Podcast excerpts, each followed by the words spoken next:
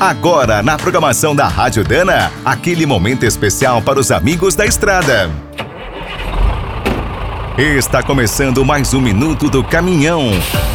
Fique por dentro das últimas notícias, histórias, dicas de manutenção e novas tecnologias. Os profissionais do transporte rodoviário de cargas não tiveram dias fáceis em 2023. E agora, o que podemos esperar do próximo ano?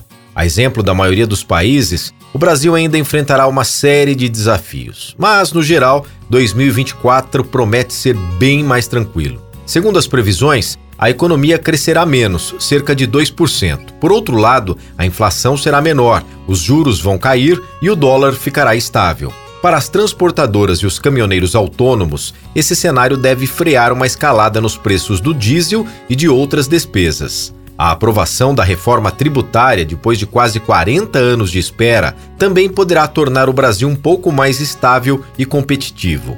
Uma das forças da nossa economia, o agronegócio, não baterá novos recordes em 2024. O clima atrapalhou, mas a queda será pequena. Depois de um 2023 bem ruim, as fábricas de caminhões esperam ter um ano mais positivo. As vendas de pesados poderão aumentar até 14%.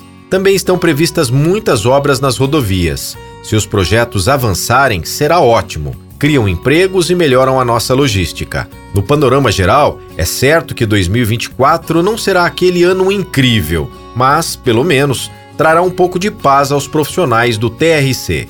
Quer saber mais sobre o mundo dos pesados? Visite minutodocaminhão.com.br. Aqui todo dia tem novidade para você. O Minuto do Caminhão é um oferecimento de Spicer, Álvaros e Victor Heinz. Na hora da manutenção, fique com a qualidade e segurança dessa trinca de ases em componentes para transmissão, suspensão, direção e motor.